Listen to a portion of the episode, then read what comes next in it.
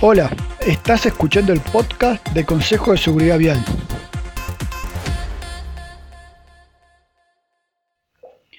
Aquí hablaremos sobre elementos de manejo que podemos aplicar en nuestra conducción para hacer de la vía un lugar más seguro. Subir volumen y abrochate el cinturón, que ahora vamos a comenzar. Hola a toda la audiencia, en la columna de hoy vamos a hablar de conducir con neblina o con niebla, que si bien a veces es poco común, en algunos lugares es muy frecuente y a veces suele ocurrir que aparece de golpe, uno de golpe se inmerso en la niebla. Y bueno, ahí hay que estar preparado. Lo que tiene la niebla es que estadísticamente tiene una alta tasa de fatalidad. ¿Qué quiere decir?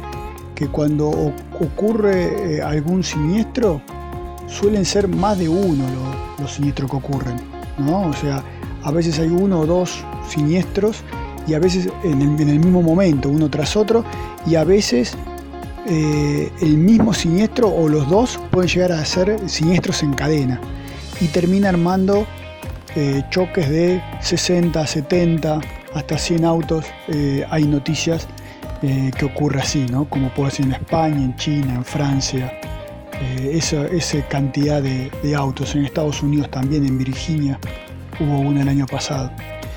Y, bueno, para eso eh, hay que estar eh, bastante, bastante preparado, porque como surge de golpe, tenemos que, si de golpe nos vemos inmersos en la niebla, saber qué hacer.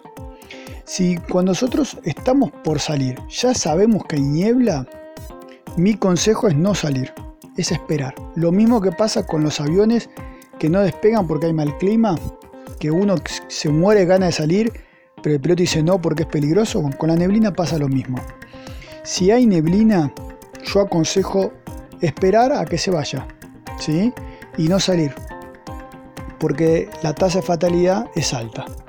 ¿Qué es una neblina? Una, una o una niebla es eh, una nube que está a la altura de la calzada. Es como que nosotros estuvimos metidos dentro de una nube. La diferencia es que la nube está a la altura del piso y nosotros con el auto cuando ingresamos ingresamos a la nube. Una nube que son, son gotas en suspensión, que están en el ambiente. Entonces eso es el principal problema, que las gotas nos tapan la, nos dificultan la posibilidad de, poder ver, ¿no? Y esa, esa visión va a ser en función de si la, la neblina o la nube es más o menos densa y esas gotas también cuando tocan en la calzada terminan mojando la calzada, bajando el índice de adherencia, volviendo el piso más resbaloso. Esos son los dos efectos más importantes que tiene la niebla, que dificulta la visión, tanto nosotros para ver los otros autos como para que los otros autos nos vean a nosotros, hay que tener en cuenta las dos cosas, y recordemos que la visión es el 90% de la información que, recibimos. ¿no? Y disminuye eh, el índice de adherencia, el coeficiente de fricción con el piso, que eh, son dos cosas muy importantes. La primera a la hora de recibir información y de saber cómo está la situación para evitar un siniestro. Y la segunda para que el auto reaccione como esperamos que reaccione y no esté resbalando. ¿Cuáles son los consejos que yo doy en función de conducir con niebla? Bueno, lo voy a, dividir en, tres etapas.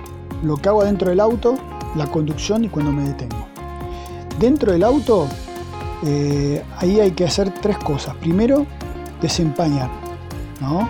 Desempañar con la calefacción, ¿no? El parabrisas, desempañar la unidad trasera, ¿para qué? Para mejorar la visibilidad para que nosotros podamos ver mejor. Eso es lo que hay que hacer cuando nos encontramos en un banco de niebla.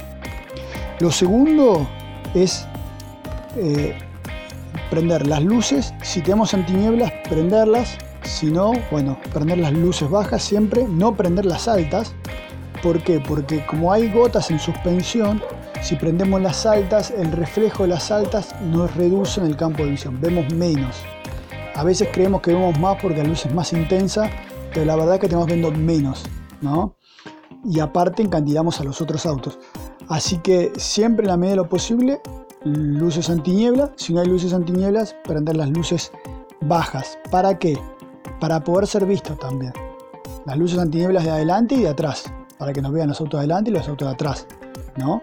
Así como hace un rato decía que hay que usar el desempañador, tanto de la luneta como el parabrisas, para poder ver, bueno, también hay que prender las luces, no solo para ver nosotros, sino también para que nos vean.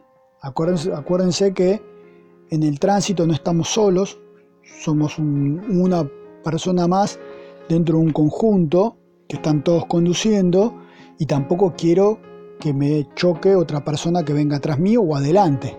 Entonces es importante que yo prenda las luces para poder ser visto. Y el tercero, que es uno que a veces se nos pasa por alto, que es el silencio. Como vemos poco, es importante escuchar los ruidos. Si escuchamos un ruido de un choque que está más adelante, bueno, podremos estar más precavidos. ¿eh? no es un tema menor, o sea que si estamos escuchando la radio y nos vemos inmersos en la niebla, bueno, es, sería interesante apagar la radio y hablar poco. Si hay más pasajeros dentro del vehículo, tratar de estar en silencio para poder escuchar ruidos que nos van a dar indicios de que algo está pasando adelante y no dé tiempo a disminuir la velocidad de manera suave, ¿no? ¿Qué hacemos para conducir? Bueno, lo primero que hay que hacer es reducir la velocidad. Recuerden que la niebla reduce el coeficiente de herencia, ¿no? la, fricción en el piso. Es como si estuviera, como si fuera una lluvia suave, el efecto que produce en el piso. Y si recuerdan la columna de lluvia, las primeras lluvias son las que más resbalan porque son las que levantan la grasa, la suciedad del piso. ¿no?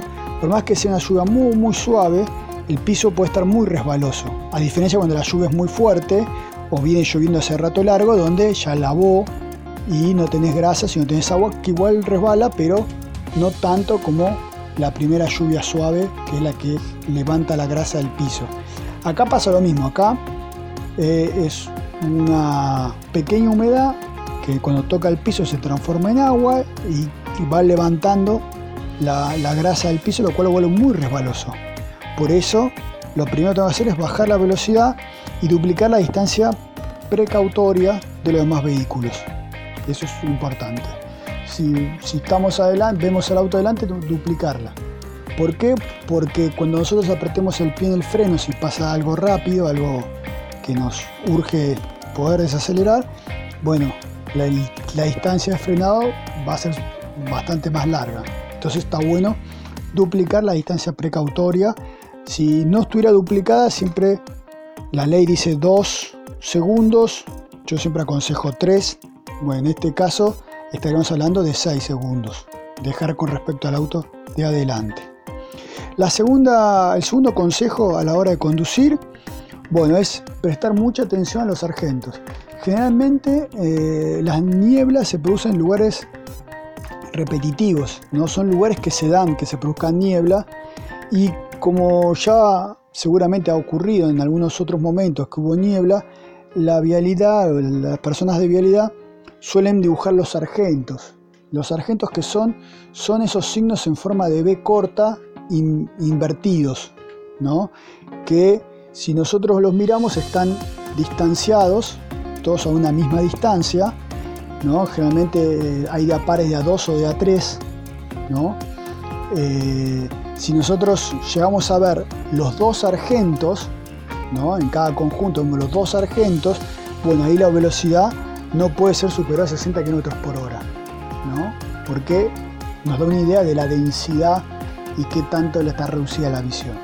Ahora, si en lugar de ver dos sargentos vemos uno porque la niebla no deja ver otro, bueno, ahí la velocidad es de 40 km por hora o menor, ¿no? Es importante respetar esta velocidad porque la velocidad que respetar el auto de adelante también. Y si nosotros queremos llevar la, distancia precautoria, bueno, tenemos que ir como mucho a la misma velocidad que el de adelante, bueno, o si no, menor. No tenemos por qué ir rápido si no quisiéramos, ¿no? Si es más denso y no llegamos a ver ni siquiera un sargento porque es muy denso, bueno, ahí nos podemos guiar con la línea continua lateral, que es eh, la, línea de la vía del camino. la que está a la derecha, en el piso, la línea continua, esa nos va a indicar por dónde se da la trayectoria del camino y hay que seguirla bien despacio porque no vemos mucho. Y el último consejo que doy en la conducción, que ya lo fui, dando algunos indicios mientras explicaba los consejos anteriores, es que hay que tener un manejo regular.